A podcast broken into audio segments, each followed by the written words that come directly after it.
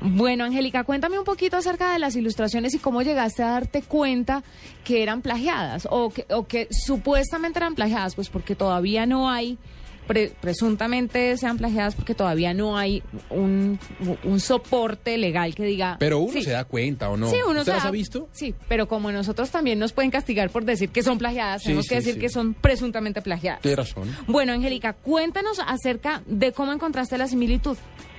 Bueno, pues eh, como tú lo dijiste antes, yo soy ilustradora de moda y soy apasionada por el tema de la moda. Entonces, mis grandes referentes siempre es Vogue y no me puede faltar la edición de cada mes religiosamente de Vogue Latinoamérica.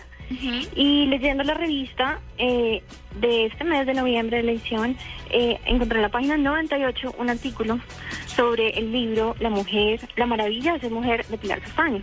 En la Vogue eh, gringa, en la estadounidense. No, en la latinoamericana. En la latinoamericana, ajá. Y hay un artículo, eh, aparece Pilar y aparecen unas ilustraciones hermosas Ujú. que me llamaron mucho la atención porque realmente destacan mucho en esta página. Y una ilustración claramente aparece una, con una falda blanca. Ujú. Y esa imagen se me vino a la mente que yo ya la había visto antes. Ujú. Eh, como vivo como al tanto del tema, me acordé de una ilustradora que se llama Inslee Hayden. Eh, ella vive en Nueva York y pues me documenté, empecé a investigar y efectivamente encontré la misma ilustración publicada en el 2011 por esta ilustradora. ¿La misma o una versión? La misma, exacta. Ok. Eh, la única diferencia es que en la parte eh, de abajo de la foto eh, ella tiene la firma que se llama Inslee y en la par- en la página de Vogue desaparece. Y pues me sorprendí mucho que en el pie de página de la foto en Vogue aparezca que fueron ilustradas por Gabriela Salazar, una niña de 18 años.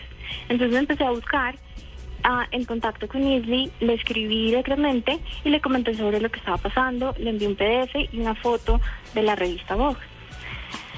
Y pues ella me contestó indignada al respecto y me confirmó que esa había sido su ilustración y ella publicó directamente en su cuenta de Instagram y en su Twitter oficial al respecto, eh, pues confirmando que su ilustración había sido plagiada.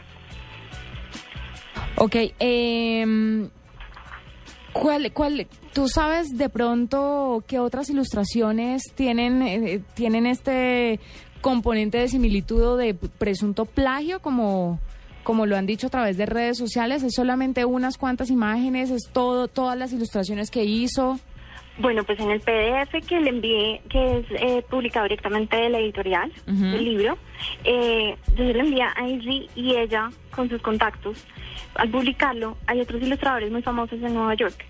Una de ellas se llama Katie Rogers, que tiene un blog llamado Paper Fashion, hace muchos años, y encontró casualmente que en ese PDF también había una de sus ilustraciones.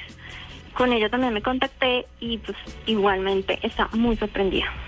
Pues usted tiene razón, Juanita, en que uno no puede hablar pues eh, de entrada de un plagio sin que antes alguien, digamos, lo diga oficialmente o, o legalmente. Pero tenemos alguna de esas imágenes que podamos eh, compartir por nuestras Sí. redes sociales como para que la gente se dé una idea y Hay juzguen ellos. muchas, hay muchas imágenes que se están comparando que además Angélica ha hecho el trabajo riguroso de sacar la imagen, la original y la, y la de Catalina Salazar. Y pues bueno, vamos a mostrar esas ilustraciones a través de, de nuestras redes sociales. Pero mire, eh, ¿puedo leer la carta, Angélica, que te mandó Katie? Sí, claro. Katie le manda una carta a Angélica contestando, no sé si sea Katie o si sea, yo creo que sí es Katie, que dice, eh, mi amigo me hizo saber que esto estaba sucediendo, vio el libro y en él su trabajo hecho para Vogue Latinoamérica, que también aparece en el libro de Pilar Castaño. Luego encontramos la previa de un libro en línea y nos dimos cuenta que hay muchas piezas robadas en el libro, incluida la mía, donde equivocadamente le dan crédito a Gabriela Salazar. No he visto todo el libro, pero aquí hay una de mis ilustraciones que encontré en la página 27. Aquí pueden ver el original y pone el link. Yo nunca fui contactada para autorizar el uso de esto y estoy segura eh, no fue hecha por Gabriela Salazar como dice en el libro. De todos modos, les agradezco si pudieran correr la voz. Es una pena que la gente todavía haga esto sabiendo lo pequeño que se ha vuelto el mundo con el Internet, que me parece muy interesante. La, la carta sigue, pero me parece muy interesante esto, Paniagua, pues porque sí, estamos en un mundo conectado, Claro. las distancias han cortado, la información corre libremente por todos los lados y pues obviamente la gente, uno, no debería hacer esto y dos, si lo va a hacer, caramba. Tenga en cuenta que en Internet está absolutamente Ni todo. siquiera, absténgase de hacerlo Sí, mejor. absténgase. Pero me imagino, eh, Juanita, que pues nosotros tenemos también que mirar qué dice eh, la contraparte. La otra versión, Angélica, gracias por estar con nosotros, por contarnos un poco de esto y vamos a hablar en este momento con Philip Bernío, que es director de Prisa Ediciones y ellos fueron los que publicaron el libro de Pilar Castaño, no solamente este, sino otros más que ha tenido eh, la colombiana. Philip, bienvenido a la nube de Blue Radio. Buenas noches a todos, muchas gracias por, por este espacio. Bueno, eh, ¿qué ha pasado con, con, esta, con este asunto? ¿Cómo lo están manejando?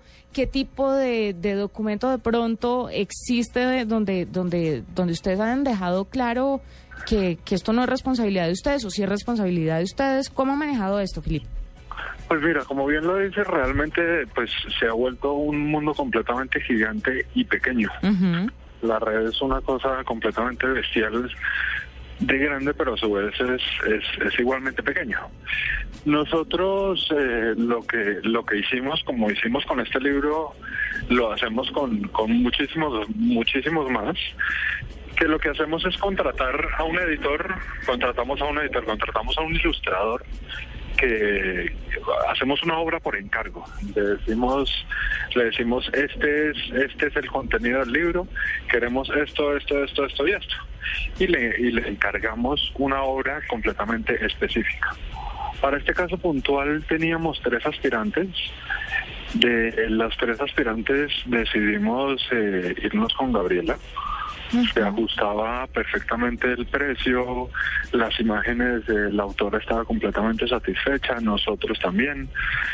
Y pues decidimos tirarlo adelante. Gabriela supuestamente empezó a trabajar, empezó a mandarnos ilustraciones y digamos que nosotros pues lo que hacemos es obrar de buena fe. Firmamos un contrato con estos ilustradores donde ellos nos garantizan la, la autoría, la originalidad de sus de, de su obra y simplemente pues nosotros lo que hacemos es, como lo dijo ahorita ahora mismo, obramos de buena fe. Ahí, digamos, Filip, eh, perdón, lo interrumpo, pues claro, ustedes tienen unos documentos que de alguna forma los libran a ustedes eh, de esa responsabilidad, por lo menos legalmente. Pero, pero quisiera preguntarles si dentro de todo el proceso que hay para la publicación del libro no tienen ustedes un editor o una persona que se encargue de revisar ese aspecto. ¿Hay alguna falla por parte de ustedes? ¿Una falla del editor al no revisar que esas imágenes, hoy que es tan fácil, con tantos recursos tecnológicos, con tantas herramientas que hay para buscar textos, para buscar fotos, para incluso buscar sonidos, no había forma de pronto eh, evitar esto? A ver, es, es muy fácil, pero a su vez es muy difícil. Es un mar, es un mar de imágenes completamente impresionante y, llegar a encontrar y poder verificar que sea pues original pues es muy muy complicado. Por eso lo que nosotros hacemos es firmar un documento con, con el autor de estas ilustraciones donde él nos garantiza digamos la, la, la autenticidad de su de su obra. Eh, podríamos llegar a verificarlo seguro seguro que sí eh, como dije ahora al principio, obramos de buena fe. Y generalmente en este sector editorial se obra de buena fe, pero una vez pasan estas cosas, por más que estemos eh, exentos legalmente, eh, tenemos que, andar, que actuar con muchísima contundencia porque no podemos permitir que nuestro mercado se siga viendo, nuestro sector se siga viendo afectado por estas cosas. Sin duda, tiene, tiene razón, pero, pero sí sigo creyendo que de todas formas esto es un negocio, esto tiene un lucro detrás y uno aquí no debería quedarse solamente con la buena fe. La buena fe es buena, eh, es por supuesto, por eso es buena fe, eh, se reconoce, pero no, no debe ser solamente eso. Seguramente, seguramente seguramente podemos podemos eh, pecar en ese sentido pero precisamente por eso lo, lo que hacemos es firmar es firmar el contrato y y generalmente esto no es una situación que, que, que, sea frecuente, realmente esto es una situación bastante, bastante atípica. y, y, generalmente las personas con las que uno trabaja son personas eh, en las que uno recurre muchísimo a, a ilustraciones, a textos, a muchísimas cosas. Y en este caso y en este caso pues la autora estaba bastante satisfecha y, y encantada con las ilustraciones de Gabriela que, decidimos tirarlo adelante y, y, obviamente pues ahora mismo tenemos que asumir las consecuencias. Ya mandamos a recoger eh, el libro obviamente. Esto es una cosa que no podemos permitir como dije ahora, tenemos que actuar contundentemente. Mandamos un comunicado a todas las librerías en el país eh, contándoles la situación y pidiendo que nos devuelvan inmediatamente el, el libro. Ya estoy en contacto con tres de los autores plagiados vía, vía mail. Eh, tenemos que actuar contundentemente, o sea, yo inclusive como como como director de, de la empresa hago parte de la de la Cámara Colombiana del Libro, de la Junta de la Cámara Colombiana del Libro, donde donde actuamos contundentemente contra la piratería y, y el plagio, por supuesto. pues, y el plagio, por supuesto. Esto es sin duda pues una, una, una especie de piratería.